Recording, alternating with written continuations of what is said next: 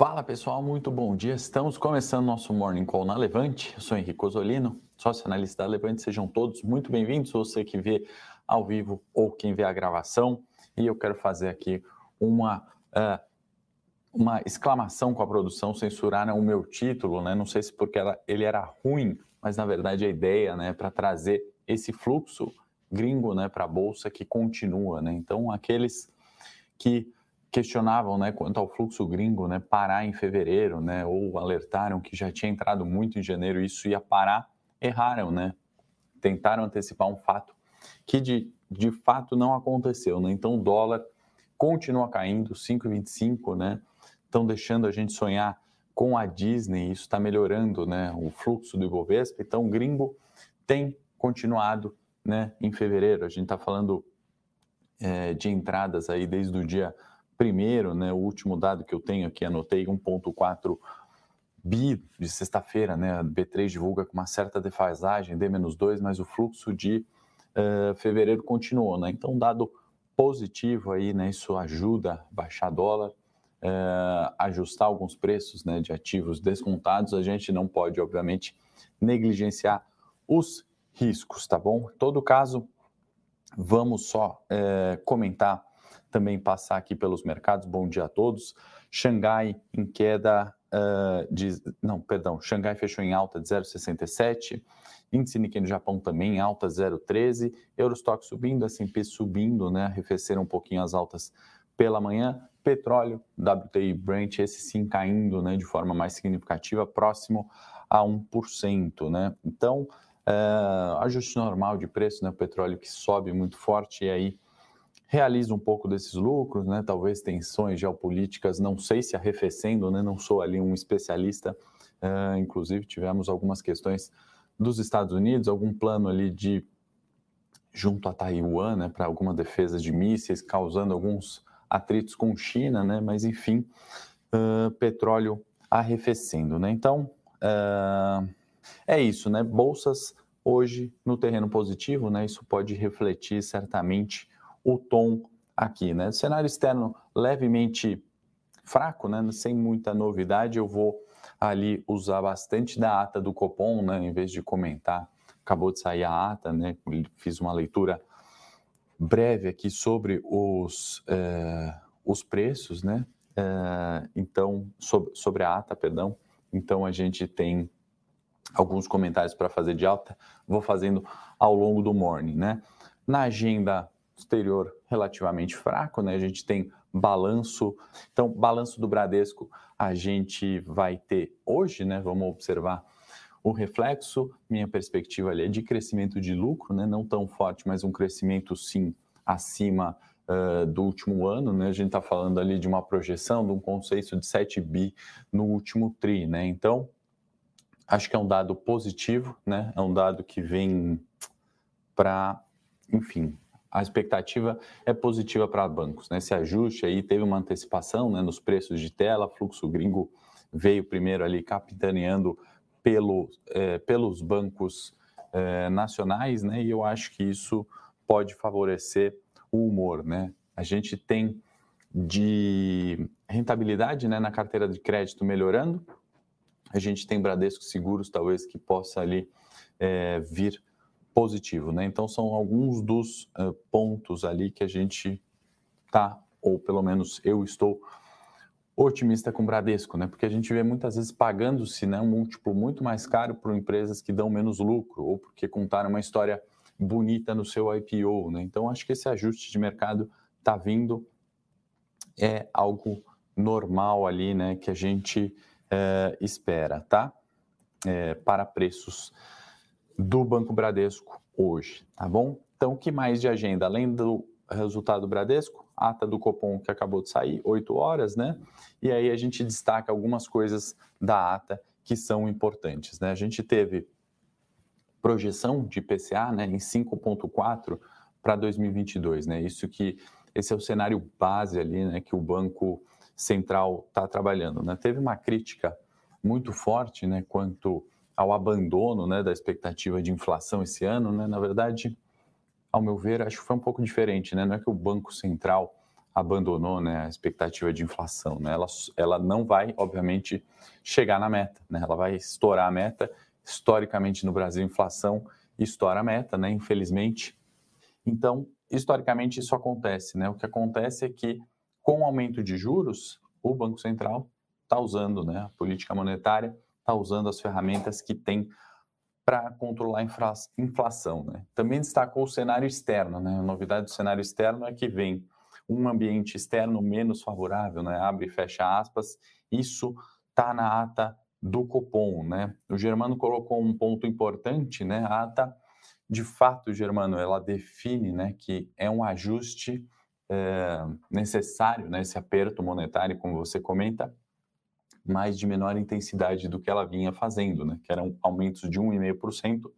Então, no máximo será 1,25%. Né? Eu digo que é, eu falei lá atrás, né, uma projeção ideal, né, eu esperava que o Banco Central colocasse ali que aumentaria pelo menos em 1% né, na, na próxima reunião, ele deixou essa porta aberta. Então, o mercado tenta entender, tenta antecipar de quanto vai ser esse aumento. A gente sabe que não vai ser além de 1,25. Né? Ontem a gente viu dólar para baixo, do, é, juros futuro, né? se a gente pegar a referência de janeiro 25, arrefecendo, né? então já está na casa dos 10,90, né, para a gente ter uma ideia. Então, sim, é um comunicado duro, mas reduções né, desse ritmo de aperto. Né? Por quê? Né? Tem ainda o risco da desancoragem das expectativas. Né? E aí o Banco Central atrela muito ao fiscal, né, que é esse gasto do governo. Ontem a gente falou da PEC kamikaze, hoje a gente vai comentar um pouquinho quando a gente chegar propriamente no cenário Brasil, né, exclusivamente, reflexo disso, né? Ele ressalta o risco fiscal, apesar dele falar, né, ainda que o desempenho das contas públicas tem melhorado, né? Então, assim, é um, um ponto para a gente se atentar, por isso que a gente gastou um tempo ontem para falar da PEC dos kamikazes, PEC com, dos combustíveis, né?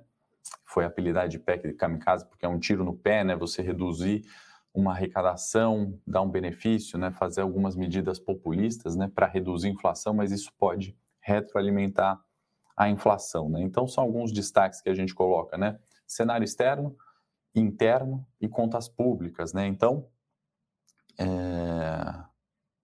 o Banco Central, Emerson, não, né? O Banco Central ele tem o objetivo de alcançar a inflação na meta, né? Quem faz isso é o Conselho Monetário tá bom? Regime de bandas é mantido nesse, tá bom? Uh, a agenda, então, certamente foi ata do Copom, que acabou de sair, né? Ainda estou, obviamente, depurando ela aqui em maiores detalhes, né? Não deu tempo de ler ela totalmente na integralidade, mas são os principais destaques. Ainda vou falar alguns aqui que eu separei para a gente comentar, tá?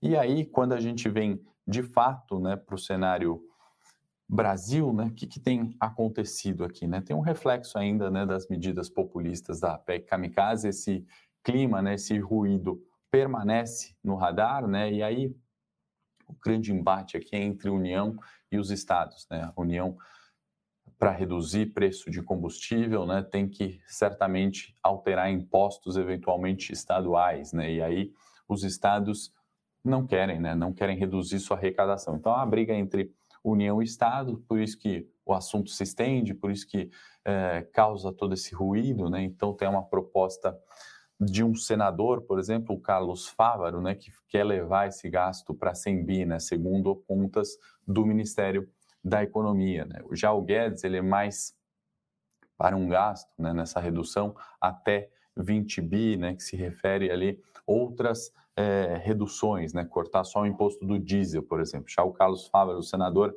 quer esse auxílio aí, é, combustível, extensão de vale gás, entre outros fatores que elevam essa conta. Né? Então, pouco disso que a gente está falando está na ata do Copom hoje. Né? Esse é o risco fiscal, né? onde a gente tira daquele cobertor que já é curto. Né? Tudo isso reflete justamente esse ruído. Né? E, e onde foi parar isso? Justamente no STF, né? Tem ali um processo em andamento sobre essas questões tributárias, né? Sobre toda essa discussão. Inclusive ontem, né? O presidente mais uma vez fez críticas duras ali, né? Ao STF uh, dizendo né, que o, o, STF não julga, não vota, o processo está ali parado. Né? Então, toda essa questão, né, tudo isso é ruído. Né? Todo dia a gente tem algum para comentar no Morning Call. De fato, isso não interfere no fluxo, né? isso não muda a tendência. Né? Pode ter um dia de mais realização, pode ter um dia que o clima está mais tranquilo e ser mais positivo, mas a tendência não muda, né? No momento, fluxo gringo tem prevalecido, né? Por isso que a produção vetou meu título, que era a festa continua, né? No sentido de entrada de capital estrangeiro na bolsa brasileira tem favorecido a, ata, é, a alta dos ativos, né? Então, assim, ponto central, né? A reforma tributária. Tudo isso que a gente está falando envolve a reforma tributária, que também ficou na ata do Copom, né? Então, não comentamos a ata né, de forma integral ali, mas a gente viu né, o, o, que permeia né, os comunicados e a preocupação com a inflação do Banco Central, né, justamente, mais uma vez, é, resvala nesse tema de reforma tributária e abre aspas da ata do Copom, esmorecimento do esforço é, de reformas pode continuar subindo juros, ou seja, né, se o governo, né, no ano eleitoral, deixar de novo essa pauta de reformas de lado, quem se lembra, na eleição passada a gente teve é, era era programa de governo né do Guedes romper é, com com esse status quo né então era reforma tributária administrativa trabalhista né que que ocorreu ali em parte né a gente vinha da reforma tributária interessada pelo Temer na realidade, né? Então tudo isso fez, né, uma euforia de bolsa. Então a ata do Copom de novo, né, ressalta que se isso enfraquecer, uh, a gente não cresce. Né? Então, reforma tributária, abre aspas, ata do Copom, é essencial para o crescimento. Acho que isso resume bem e tudo isso que a gente tem falado, né? Está uh, relacionado a ruído, não está relacionado a fluxo de fato, né? Reformas estruturantes que vão fazer a gente crescer economia, a economia crescer PIB, né? E aí ter uma inflação na meta. Olha, o Germano achou bom o título, produção vou brigar aqui com o Silvino que vetou meu título. Germano, obrigado aí. Mas brincadeira à parte, a ideia é isso, né? Isso uh, que a gente está vivendo né, acaba não interferindo no fluxo atual de bolsa. Né? Vou pedir para a produção compartilhar a tela, vamos olhar no gráfico do Ibovespa antes de ir para o cenário corporativo, né? sem grandes novidades. Ontem um dia bastante morno, né? O candle pequenininho aqui, né? Preço de abertura muito próximo do fechamento. Estamos nos 112 mil pontos, né? 111, 996 é 112 mil pontos. E eu vou colocar o gráfico de 15 minutos, ou seja, cada barrinha agora uh, representa 15 minutos, né? Então, se a gente vê aqui a correção do 110, né? Do gráfico diário, então aquela alta até o 113, correção no 110, isso tudo aqui, né? Que a gente está praticamente vivendo desde o dia 25, 26 de janeiro, né, não passa de uma grande consolidação, né, quando a gente considera o gráfico de 15 minutos, ou seja, né, testando 110, testando 113, né, Ibovespa, negociando nesse range. Volta para mim, produção, vamos para o cenário corporativo, né, antes de falar das notícias do dia, né, que eu acho que mais importante no cenário corporativo é, de fato, o resultado do Bradesco, fazer um breve comentário sobre o balanço, né, resultado de Porto Seguro ontem, né, que apesar das ações terem reagido ali no terreno positivo, né, a gente teve um resultado, ao meu ver, fraco, né, impactado bastante pelas questões de sinistralidade eh, de automóveis, né, e também ainda, né, na minha opinião, uh, as seguradoras, especialmente a Porto Seguro, não refletiu esse aumento de juros, né, que é positivo para o setor de seguros, né? Vale lembrar que eles têm é, boa parcela ali, né, de caixa, de dinheiro, na verdade, né, que deve ficar aplicado em recursos de baixo risco, né, no caso um DI, é, e aí com aumento de taxa de juros isso beneficia, né, ao meu ver, o resultado das seguradoras. Então esse reflexo não apareceu ainda no resultado, né, não deve aparecer por enquanto, e aí o lucro líquido de 296 milhões, né, lucro líquido recorrente, é, teve uma queda ali de 27,7%, né, se a gente comparar quarto TRI 2021 com quarto TRI 20, né, então assim, sinistralidade total subindo, né, e foi impactado, ao meu ver, resultado fraco de, uh, de Porto Seguro, tá bom?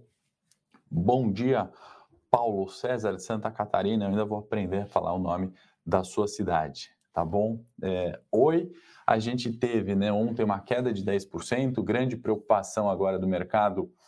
Né, a gente começa ouvindo o consumidor primeiro, né? O CAD, é, ou melhor, o MPF, sugeriu que o CAD né, não aceitasse justamente a, a venda da Oi Imóvel né, para as outras três grandes, né, Vivo, TIM e Claro. Né? Aí com isso, a Oi ontem cai 10%, né, em torno disso, recupera um pouco de preço e começa a gerar alguma preocupação né, quanto é, como se dará esse processo. Né? Então, alguns dizem a Oi vai quebrar, porque de fato né, precisa uh, ali da venda, né, o processo todo, né, Oi no final das contas precisa de dinheiro para executar o que precisa ser feito. Alguns dizem que o consumidor vai ser prejudicado e que vai travar o avanço digital do Brasil. Né? Eu não acho que nenhum desses extremos, né, de fato, a Oi precisa, né, e, e é bom para a companhia isso, né, mas eu acho que, no geral, tudo isso acaba trazendo volatilidade para o papel. Então, cautela ali com Oi, né, atenção